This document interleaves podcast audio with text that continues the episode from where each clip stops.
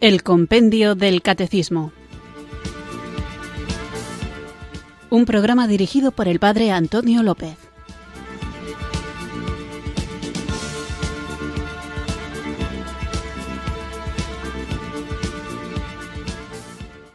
Muy buenas tardes, queridos oyentes de Radio María. Recibido un cariñoso saludo desde Irurzun, en Navarra, quienes sintonizáis una tarde más esta radio que cambia vidas, esta emisora de la Virgen, Radio María para escuchar el programa El Compendio del Catecismo, nuestro espacio diario de formación católica que de lunes a viernes trata de ayudar a comprender, a conocer la fe que queremos hacer vida, haciendo la vida y siendo obedientes al mandato de Jesús, compartirla, sabiendo dar razón de nuestra esperanza a todo aquel que nos la pida y también ocurre cuando uno se empeña en hablar de Jesucristo, del Evangelio, de la verdad revelada, de la Iglesia, que se topa muy a menudo con distintas oposiciones, a veces hechas desde la más sincera ansia de conocer y otras veces hecha también desde la más sincera rabia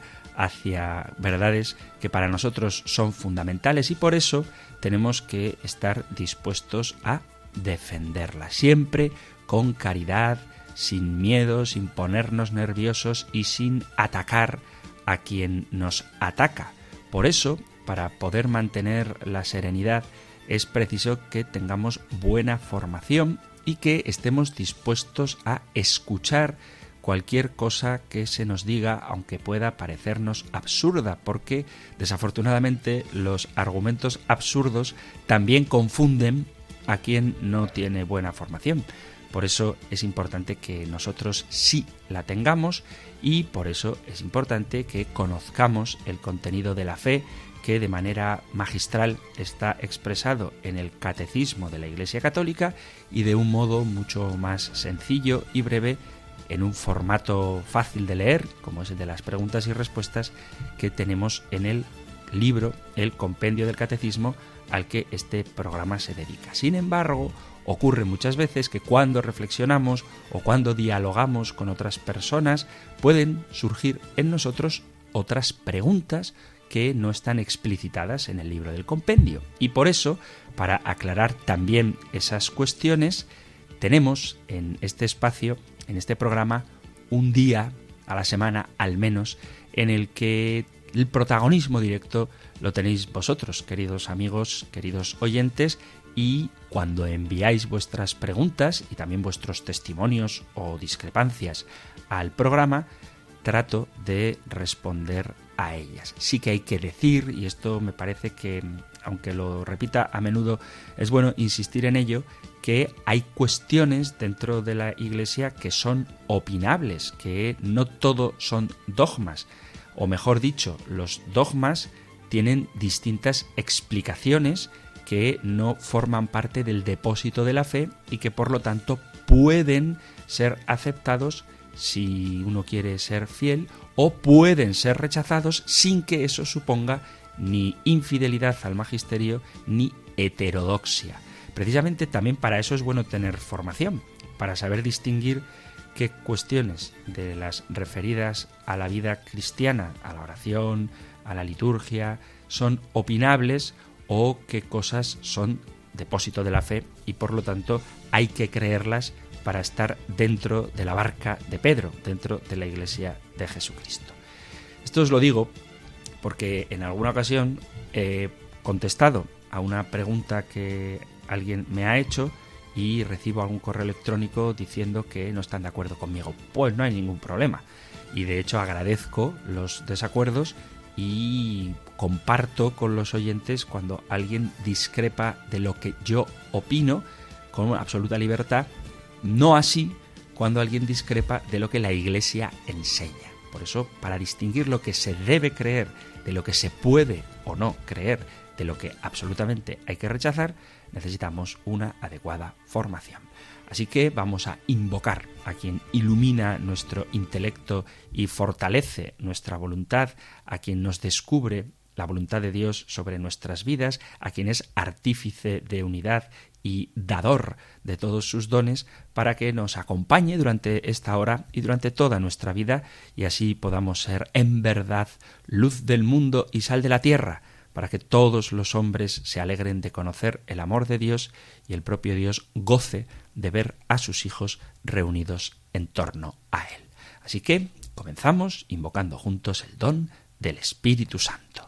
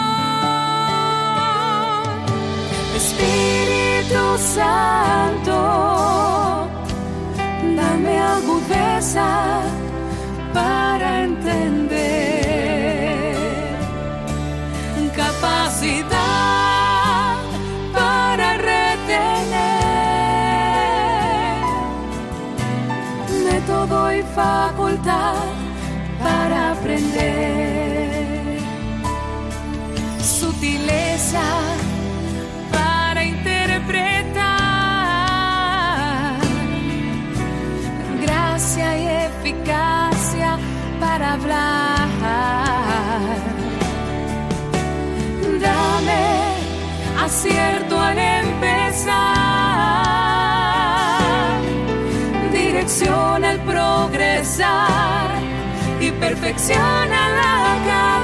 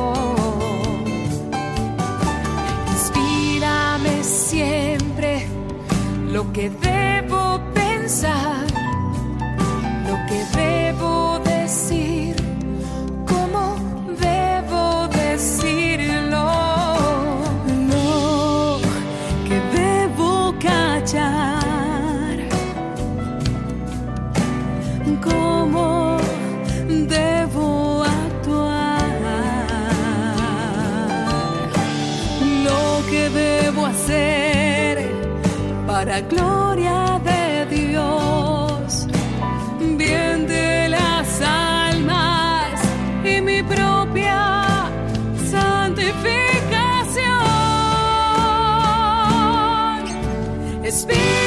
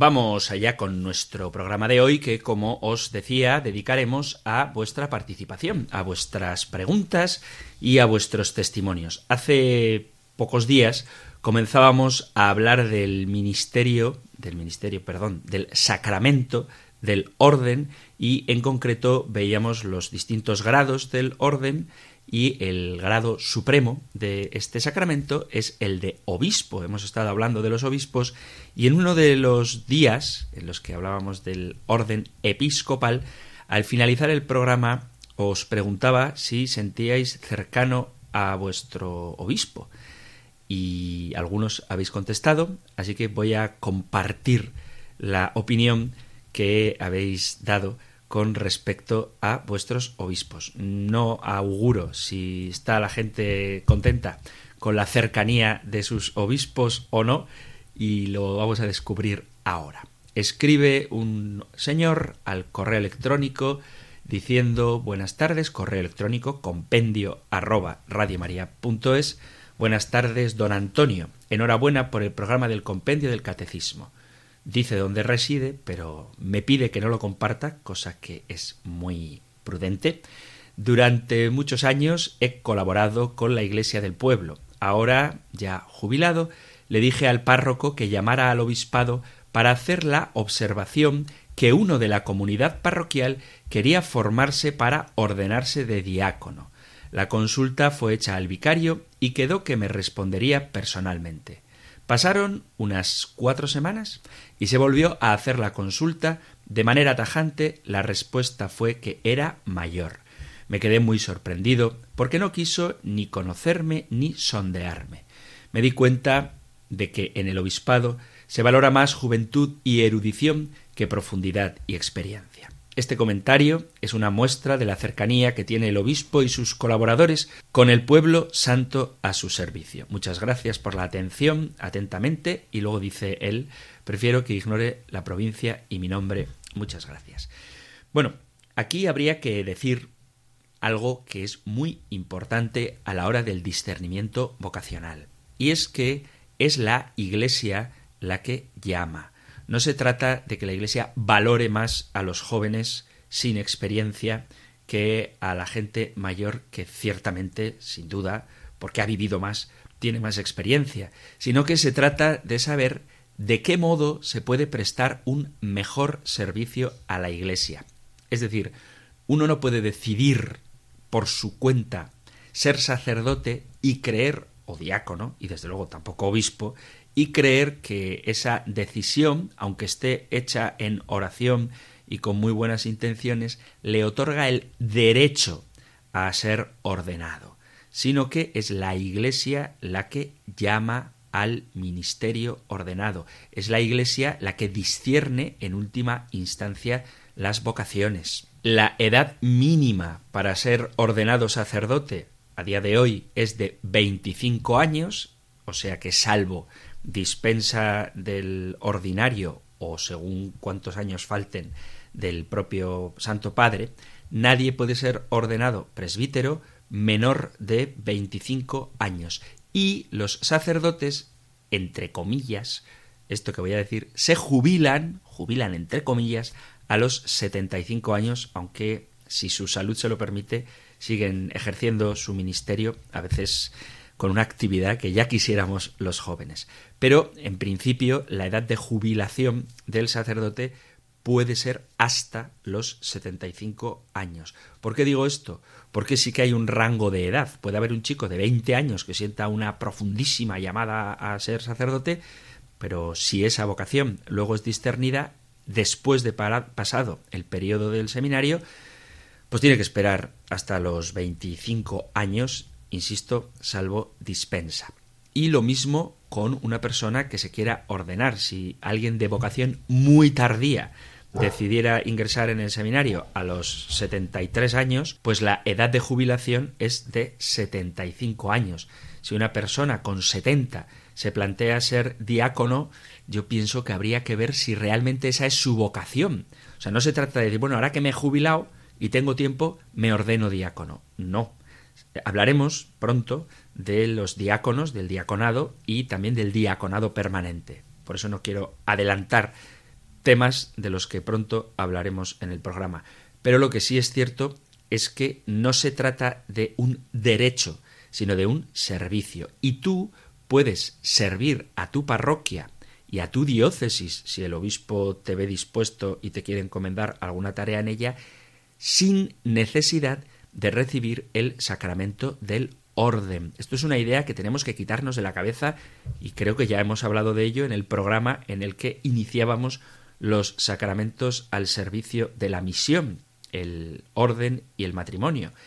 Y es que todos los cristianos, comprometidos en la tarea de la evangelización, tenemos una función dentro de la Iglesia. Pero eso no indica que necesariamente debamos recibir el sacramento del orden.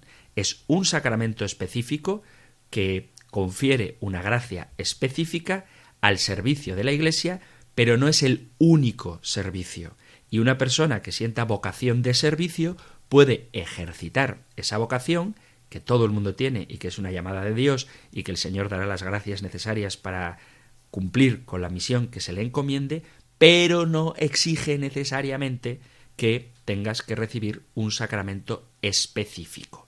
Entonces, creo que no hay que confundir el amor y la veneración y el respeto que la Iglesia tiene hacia la gente mayor con la idea de que eso te da derecho a ser ordenado diácono. Puedes aconsejar al párroco, ser miembro del consejo de pastoral, puede incluso un laico ser director espiritual, dar catequesis, dirigir grupos de Biblia, todo lo que quiera, pero no necesariamente tiene por qué recibir el sacramento del orden, en ninguno de sus grados. Y con respecto a lo que decía el oyente de que parece que se le da más importancia a los jóvenes, el ordenado, tanto sacerdote como diácono y desde luego el obispo, es una persona totalmente consagrada, entregada a Dios, una persona mayor que ha vivido mucho y que ciertamente tiene muchísima experiencia, probablemente tenga otro tipo de cargas, tanto laborales como familiares, que a lo mejor no le dan la libertad necesaria para poder estar a la disposición del obispo que le puede mandar a cualquier lado de su diócesis y encomendarle cualquier tarea donde quiera él. Lo digo porque si una persona muy comprometida en una parroquia resulta que se le discierne la vocación al diaconado permanente, eso no significa que tenga que prestar su servicio en su parroquia, sino que será diácono de la diócesis y el obispo le puede mandar a la parroquia o a la comunidad o al servicio que considere necesario. Y esto, esta libertad, digamos, esta falta de cargas, es más fácil tenerla siendo joven que cuando uno ya está entradito en años y ha ido asumiendo en su vida, cosa lógica, buena y santa, distintas responsabilidades y compromisos. Seguiremos hablando de las vocaciones, al orden, hemos hablado del episcopado, hablaremos del orden sacerdotal y después del diaconado, pero quiero insistir en que es un discernimiento y una llamada que hace la Iglesia y que está al servicio de la Iglesia, no a merced de los gustos personales, ni siquiera a la atadura de tu parroquia, sino que el sacerdote hoy está aquí y mañana lo cambian de parroquia y él feliz por ir a un sitio nuevo y agradecido por haber podido prestar servicio en uno anterior, se pone en manos del Señor a quien representa el obispo y le obedece yendo a ejercer su ministerio al lugar donde le manden. Vamos con otra opinión también sobre esta pregunta que os hacía a propósito de la cercanía de los obispos y dice un oyente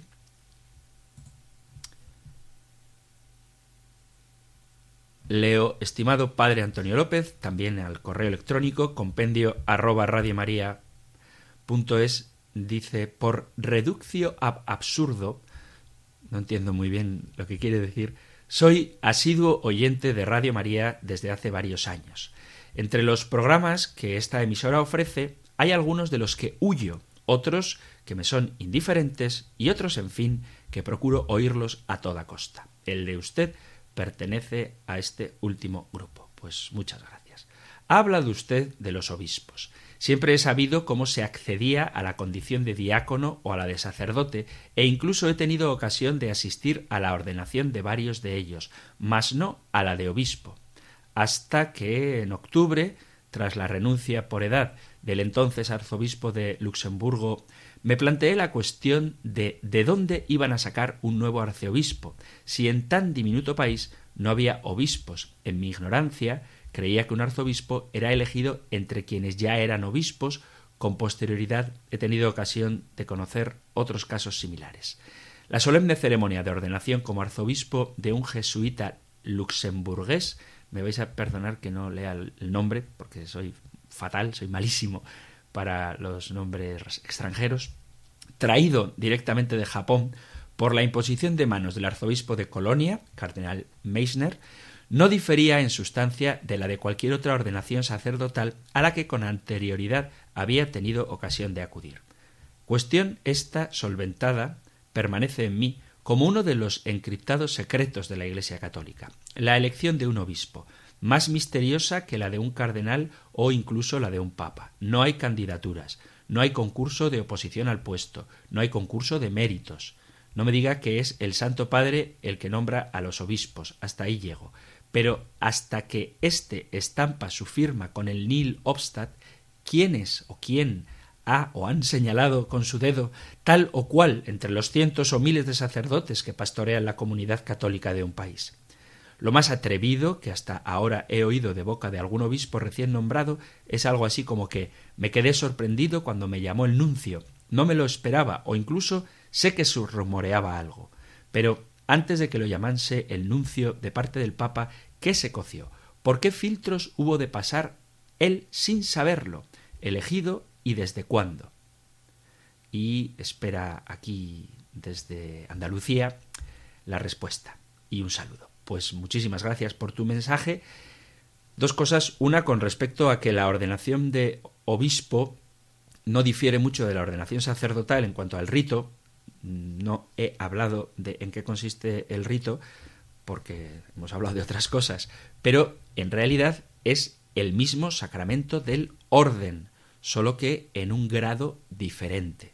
Por eso el ser obispo no es un sacramento diferente del ser ordenado sacerdote, sino que el sacramento del orden tiene tres grados, diácono, presbítero y obispo. Por eso, cuando hablábamos de los sacramentos al servicio de la misión en la Iglesia, el compendio del catecismo no habla del sacramento del orden sacerdotal, sino que habla del sacramento del orden, porque ese único sacramento tiene tres grados, diácono, presbítero y obispo. Y luego la pregunta, y es, ¿cómo se elige un obispo? Y cómo es posible que un sacerdote que ha sido elegido como obispo se sienta sorprendido. El Código de Derecho Canónico, lo vimos en el programa anterior, habla de cuáles son las condiciones para ser aspirante a obispo. Os las recuerdo. Ha de ser insigne por la firmeza de su fe, buenas costumbres, piedad, celo por las almas, sabiduría, prudencia y virtudes humanas, y dotado de las demás cualidades que le hacen apto para ejercer el oficio de que se trata, y enumera de buena fama, de al menos treinta y cinco años, ordenado de presbítero al menos hace cinco años, doctor o al menos licenciado en Sagrada Escritura, Teología o Derecho Canónico por un instituto de estudios superiores aprobado por la sede apostólica o al menos verdaderamente experto en estas disciplinas. Una vez que la conferencia episcopal, es decir, la asamblea de los obispos, piensa en candidatos para una diócesis concreta, el nuncio recibe una terna, es decir, tres nombres consensuados que se postulan como candidatos a ser obispos y esta terna, estos tres nombres, son enviados a la Congregación de los Obispos de Roma. Esta institución de la Congregación de Obispos fue creada en el siglo XVI y tiene por objeto el estudio y la selección de uno de los tres candidatos enviados desde la Anunciatura. Esta labor es imprescindible como órgano de gobierno del Papa y es el último paso antes de la aprobación del nuevo obispo por parte del Santo Padre, pero también para buscar el bien de la Iglesia universal, evitando los localismos e intereses particulares. El obispo seleccionado es consultado y debe aceptar o puede también rechazar este cargo. Lo normal es que lo acepte porque como sacerdote está puesto al servicio de la Iglesia. Es decir, no es un acto de humildad rechazar el episcopado cuando la Iglesia te pide ese servicio, a no ser, claro está, que tengas tus buenas razones para no aceptarlo. Pero una vez aceptado el cargo, se recibe la consagración episcopal y a partir de que se hace público el nombramiento, se le entrega la bula con las letras apostólicas al elegido. Antes de su ordenación, el candidato ha de hacer una profesión de fe y un juramento de fidelidad a la sede apostólica según la fórmula establecida. Y además se considera prudente que antes de ser ordenado obispo para una determinada diócesis, el candidato conozca los problemas y las circunstancias propias del lugar para adaptarse mejor en el servicio de gobierno del lugar al que se le envía. Es decir, que la elección de obispo se hace mediante el conocimiento de las virtudes y cualidades de la persona en la que se ha pensado para servir mejor al lugar al que como obispo se le va a enviar. No tiene nada de misterioso, no es ningún secretismo. Lo único que se hace con prudencia, obviamente, para evitar que se filtren nombres y luego suceda, como de hecho ha sucedido, que se publiquen candidatos o obispos de diócesis que luego en realidad pues no lo han sido.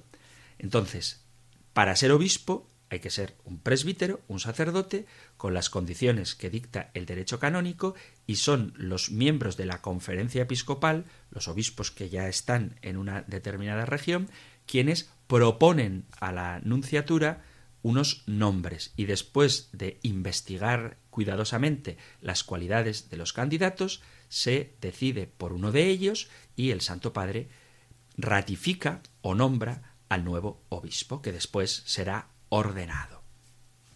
Y vamos con otra respuesta a la pregunta que os hacía sobre los obispos. Esta es un poquito larga, sí que os la voy a leer, pero sí que os pido, por favor, que cuando escribáis para que vuestros mensajes sean compartidos en el programa, no os extendáis demasiado.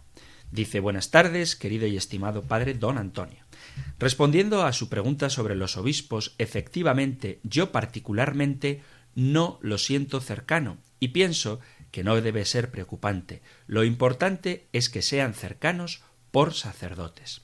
El obispo tiene o debe tener que dedicar su tiempo a sus mensajeros, los sacerdotes, saber de los problemas de las parroquias, conocer el número de personas que practican la fe, personas que se confiesan, saber los problemas que las viejas iglesias pueden padecer por falta de mantenimiento, produciendo goteras, grietas, falta de pintura, etc.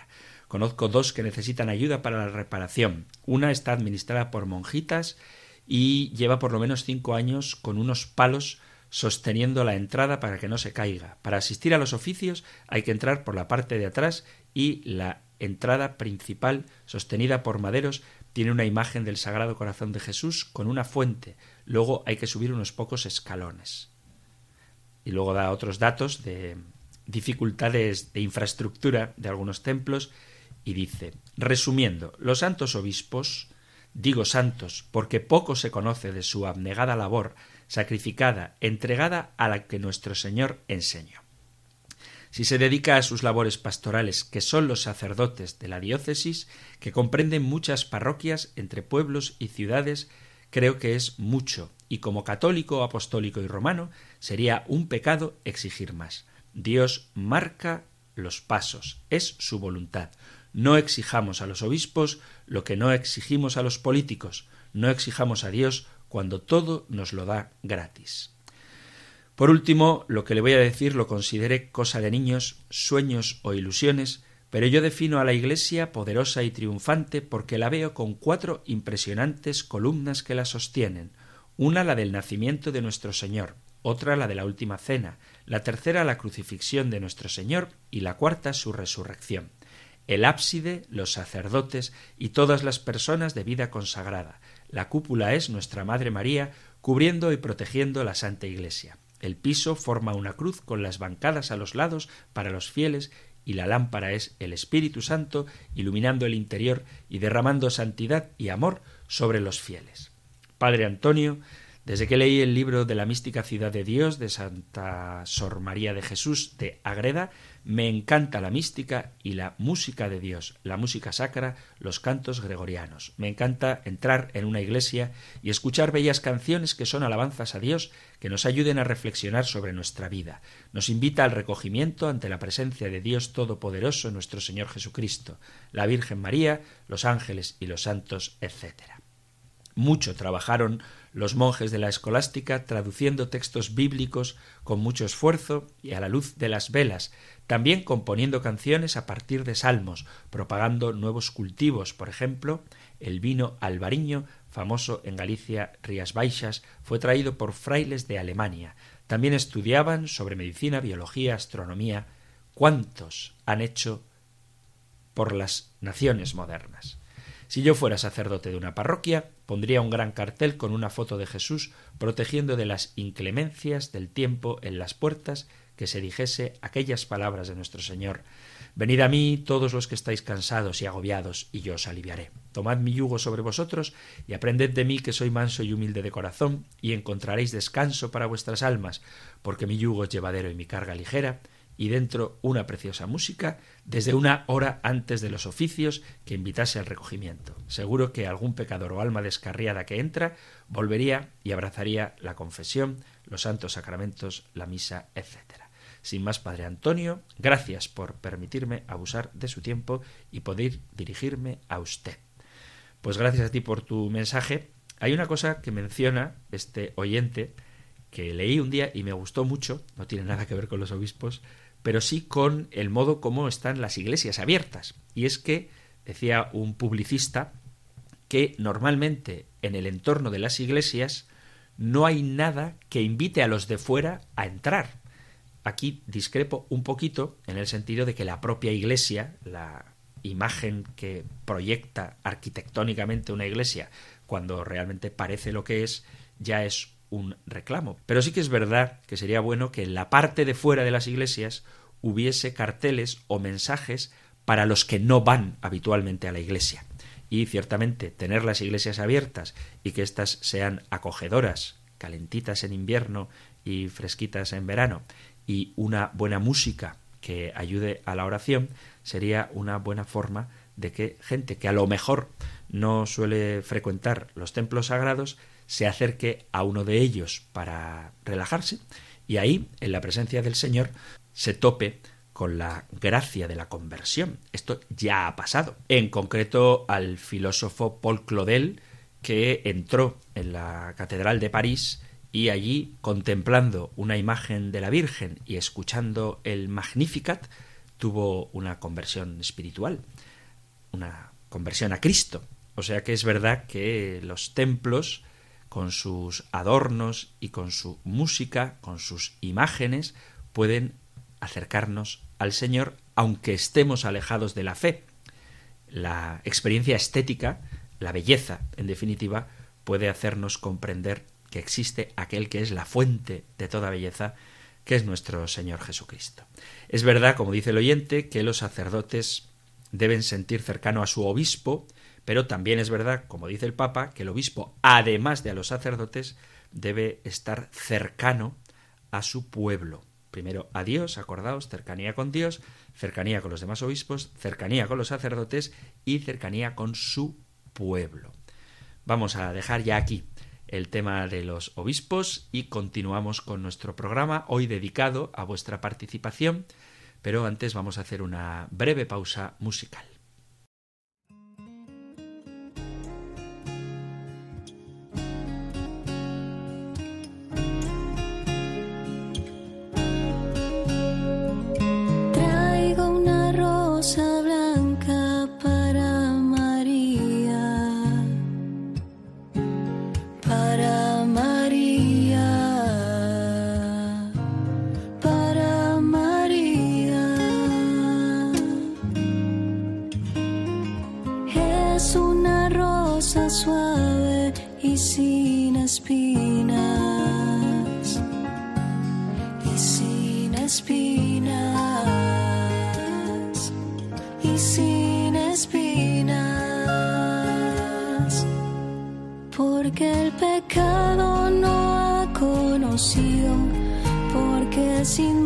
Ella ha vivido por su pureza, su ser maternal, por su dulzura y su santidad, porque el pecado no ha conocido, porque sin mancha ella ha vivido por su pureza, su ser maternal, por su dulzura y su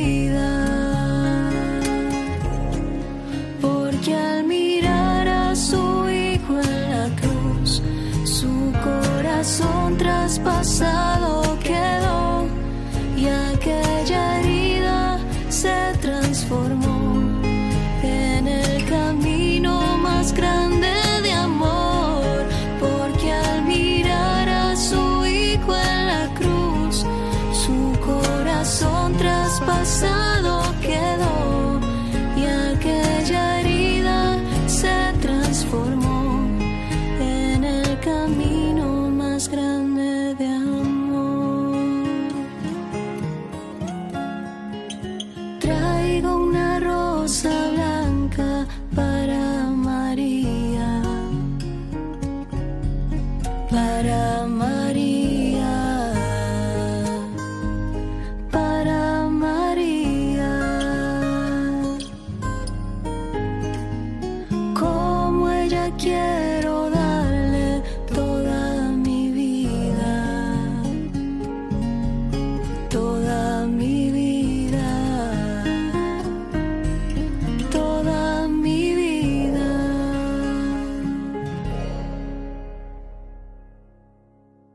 Estás en Radio María escuchando el Compendio del Catecismo, nuestro espacio diario de formación católica que puedes escuchar aquí en la emisora de la Virgen de lunes a viernes de 4 a 5 de la tarde, una hora antes, si nos sintonizas desde las Islas Canarias y hoy no estamos con el guion habitual del libro El Compendio del Catecismo, sino que sois vosotros, queridos amigos, queridos oyentes, quienes marcáis los temas de los que tratamos.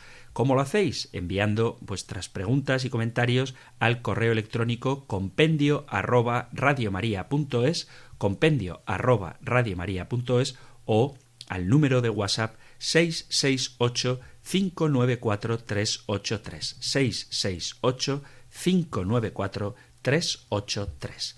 Continuamos con otro mensaje enviado al correo electrónico y una pregunta navideña.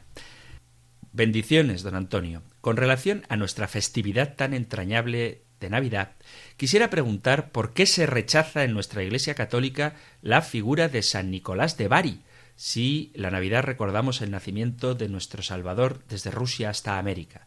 Le aseguro que le deseo lo mejor, lo mejor que he escuchado en Radio María junto con otros.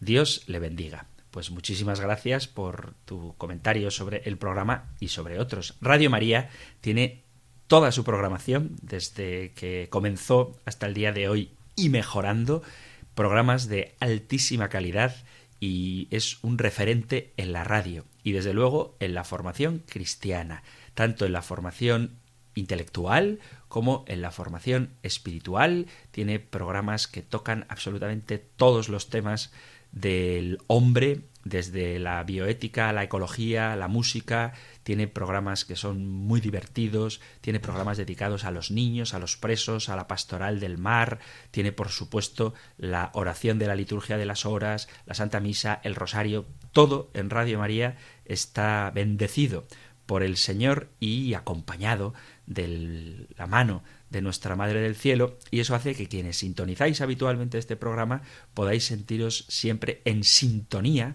con las cosas de Dios y con el amor que en todo lo que Radio María hace quiere reflejar precisamente ese amor de Dios que transforma vidas. Por eso comienzo siempre con este eslogan propio de la emisora de la Virgen, la radio que cambia vidas. Así que muchas gracias por escuchar el compendio del catecismo. A la pregunta que haces, la verdad es que me resulta un poco curiosa porque la Iglesia en absoluto rechaza a San Nicolás de Bari. Al contrario, es un santo. Fue un obispo, precisamente, como muchos de los grandes santos en la Iglesia han sido obispos. Este en concreto lo fue en el siglo IV y sus reliquias, aunque él fue obispo en Asia Menor, se conservan en Italia, en Bari. Es verdad que no conocemos muchos datos de su vida, porque no existen datos auténticos contemporáneos, pero sí que tenemos biografías suyas que nos relatan sus hechos. ¿Cuál es el problema? Que intuyo que por ahí va la pregunta que hace el oyente. Pues que se ha transformado la figura de San Nicolás de Bari en simplemente un señor regordete que reparte regalos a los niños. San Nicolás de Bari era un hombre muy generoso y amigo de la infancia, tanto que en la fiesta de San Nicolás de Bari se repartían en algunos lugares regalos y dulces a los niños. Y esta fiesta de San Nicolás de Bari se celebraba antes de la Navidad, de tal forma que se relaciona a San Nicolás de Bari, cuya fiesta se celebra el 6 de diciembre, con la Navidad. Y durante los siglos XVII y XVIII, muchos inmigrantes que fueron a Estados Unidos de Gran Bretaña, Holanda o Alemania, mantuvieron la tradición católica de tener devoción a San Nicolás mezclándola con otra figura propia de Inglaterra, que es el Padre de la Navidad. Y como derivación del nombre del santo en alemán San Nicolaus, se empezó a llamar Santa Claus, cosa que se popularizó a partir del siglo XIX. Y se empezó a representar como un hombre amable y regordete de barba blanca al que llamaban Nick y que en la noche de Navidad pasaba cerca de las casas repartiendo regalos y dulces a los niños. Y luego fue una famosísima marca de refrescos de sabor cola quien utilizó a este personaje como parte de su campaña comercial de Navidad, cambiando su vestimenta de obispo y que era verde por una capa de pieles rojas y blancas dando así lugar al personaje de Santa Claus tal y como le conocemos hoy, a que también llamamos Papá Noel, y cuyo origen es la figura de San Nicolás de Bari. Pero la devoción a San Nicolás no ha mermado en absoluto en la Iglesia. Otra cosa es que la imagen publicitaria y superficial, dicho sea de paso, de Papá Noel haya desbancado a este santo del siglo IV, santo obispo, que, entre otras muchas virtudes, tenía esta del especial amor a los niños, a los que repartía caramelitos y juguetes. Pero, por supuesto que la Iglesia venera como santo a San Nicolás de Bari. No venera como santo a Papá Noel ni a Santa Claus. Es decir, la Iglesia venera al santo y la Iglesia pues tiene ahí, como tantos otros productos comerciales, la figura de Papá Noel pero no es correcto, como plantea el oyente en su pregunta, decir que por qué la Iglesia rechaza a San Nicolás. Eso no, no es cierto. Rechaza, que tampoco es que rechace, simplemente no tiene nada que ver con ella la figura de Papá Noel, que es otra cosa muy distinta del santo histórico obispo Nicolás de Bari. Otra pregunta, también enviada al correo electrónico compendio arroba radiomaria.es, voy a omitir las cuestiones personales que plantea la oyente que envía este mensaje y os resumo la pregunta. Ella dice que tuvo un problema con el párroco y que empezó a ir a otra parroquia, que después el párroco ya no está y que ya se quedó un poco dolida con el lugar y sigue yendo a una parroquia que no es la suya y pregunta si puede tener algún problema con el hecho de acudir a otra parroquia. Mirad, los cristianos somos libres, en el sentido de que mientras nos mantengamos en fidelidad a la Iglesia de Jesucristo, podemos acudir a la parroquia que más nos atraiga por distintas razones. Claro, si vives en un pueblo, como por ejemplo en Irurzun, si a alguien yo no le gusto por la razón que sea, no puede ir a otra parroquia en Irurzun. ¿Qué pasa si coge el coche y se acerca al pueblo más próximo donde hay otro sacerdote y recibe allí la catequesis o la celebración de la Santa Misa, participa en esa comunidad?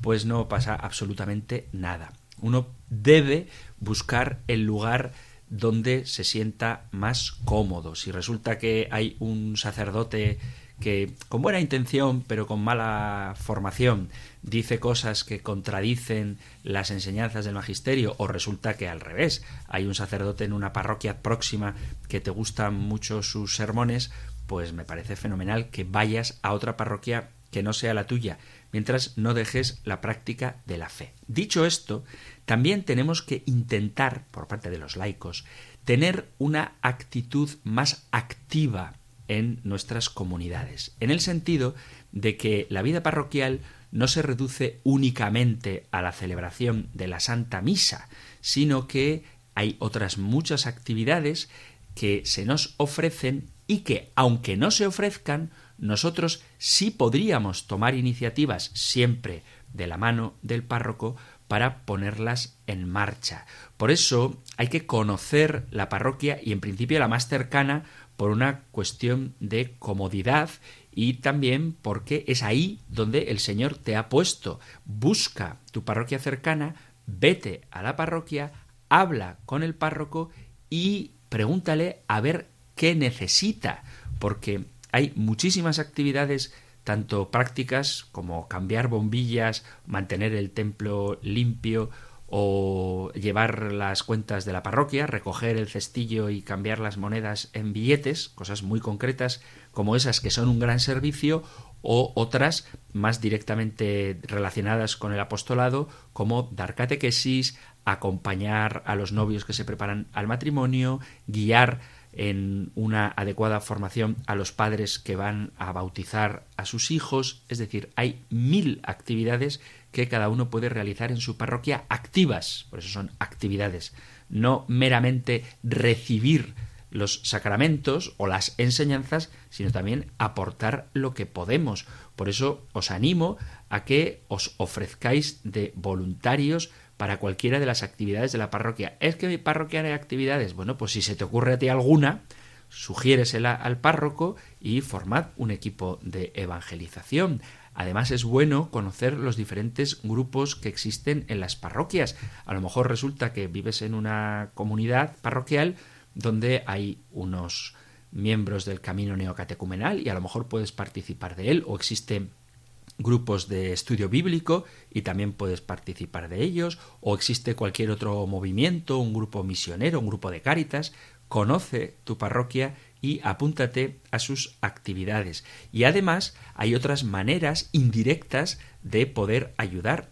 La más importante y fundamental, rezando. Y por otro lado, motivando a otros a que participen de las actividades de la parroquia y otra forma de ayudar a tu parroquia es también con la colaboración económica. La Iglesia, no os dejéis engañar, no es rica y necesita de la colaboración material, de la ayuda económica de los miembros de esa comunidad. Lo mismo que, por cierto, Radio María también lo necesita para poder seguir llevando a cabo su tarea de evangelización.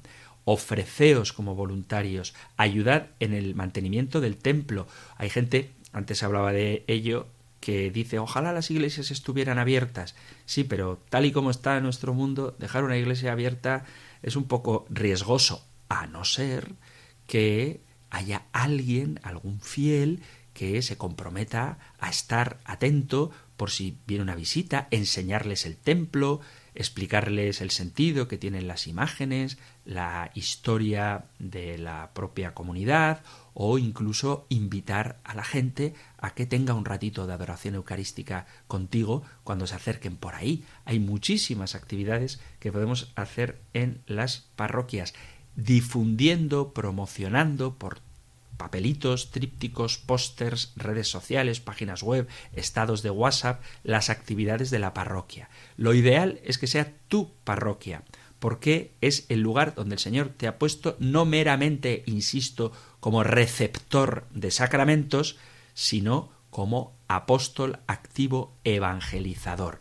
Pero si por la razón que sea, si has tenido alguna desavenencia con el párroco o con algún otro miembro de la comunidad y por lo que sea te sientes incómodo en ese sitio, lo mejor es que trates de solucionarlo hablando las cosas y rezando por la conversión tuya en caso de que la necesites, que seguro que la necesitas, o de la otra persona en caso de que la necesite, que también seguro que la necesita. Pero si por lo que sea no puedes ir a una parroquia porque te resulta violento, y no puedes subsanar esa herida que tienes, puedes acudir a cualquier iglesia católica. No hay ningún problema, excepto este de que si todo el mundo se va a la parroquia donde hay un sacerdote que predica como los ángeles y que encima está llena de actividades, tiene un montón de jóvenes, actividades para niños, vida ascendente para personas mayores, me siento súper cómodo, hay un codo maravilloso, encima la temperatura siempre es ideal, es un templo bellísimo y todo el mundo va a esa parroquia, que tiene derecho a hacerlo, la otra parroquia, la del cura que tartamudea, o que predica de forma muy anodina y aburrida, la parroquia que tiene pocas actividades, la parroquia que es fría u oscura, se va a quedar vacía. Y nuestra tarea como cristianos no es simplemente el estar a gusto, sino evangelizar, anunciar la palabra de Dios a todo el mundo. Y muchas veces el propio testimonio, nuestra propia presencia, puede ser un reclamo para que otros se acerquen también al Señor. Entonces, si tú espiritualmente tienes un grupo en el que te sientes acogido, arropado, formado, afectivamente acompañado, tienes tu director espiritual, no dejes la parroquia pobre. Al contrario, comprométete en ella para que sean muchos los lugares donde se vivan comunidades alegres, gozosas, intensas en su vida cristiana. Porque si no, puede ocurrir que una parroquia esté llenísima de gente, porque van de otras a celebrar ahí y a comprometerse ahí, cuando la propia se está muriendo de hambre, de sed y de frío. Por eso quiero insistir en que podéis ir a la parroquia en la que más cómodos os sentáis, pero también que despertemos en nosotros nuestro papel activo en las comunidades parroquiales y no meramente de receptores, sino de generosos donadores de nuestro propio testimonio de vida. Quedan más preguntas por responder. Hay muchos correos electrónicos, unos así muy prácticos, otros más teológicos y profundos, pero se termina el tiempo. Así que tendremos que esperar a otro de los programas dedicados a la participación de los oyentes para seguir respondiendo a vuestros mensajes que os animo a que no dejéis de enviar al correo electrónico compendio arroba compendio arroba o al WhatsApp 668 594 383. 668 594 383. Concluimos recibiendo, como cada día, la bendición del Señor. El Señor te bendiga y te guarde, el Señor ilumine su rostro sobre ti y te conceda su favor, el Señor te muestre su rostro y te conceda la paz. Muchísimas gracias por estar ahí, gracias por seguir escribiendo al programa Gracias por escuchar el compendio del catecismo y si queréis, volveremos a encontrarnos en una próxima ocasión. Un fuerte abrazo.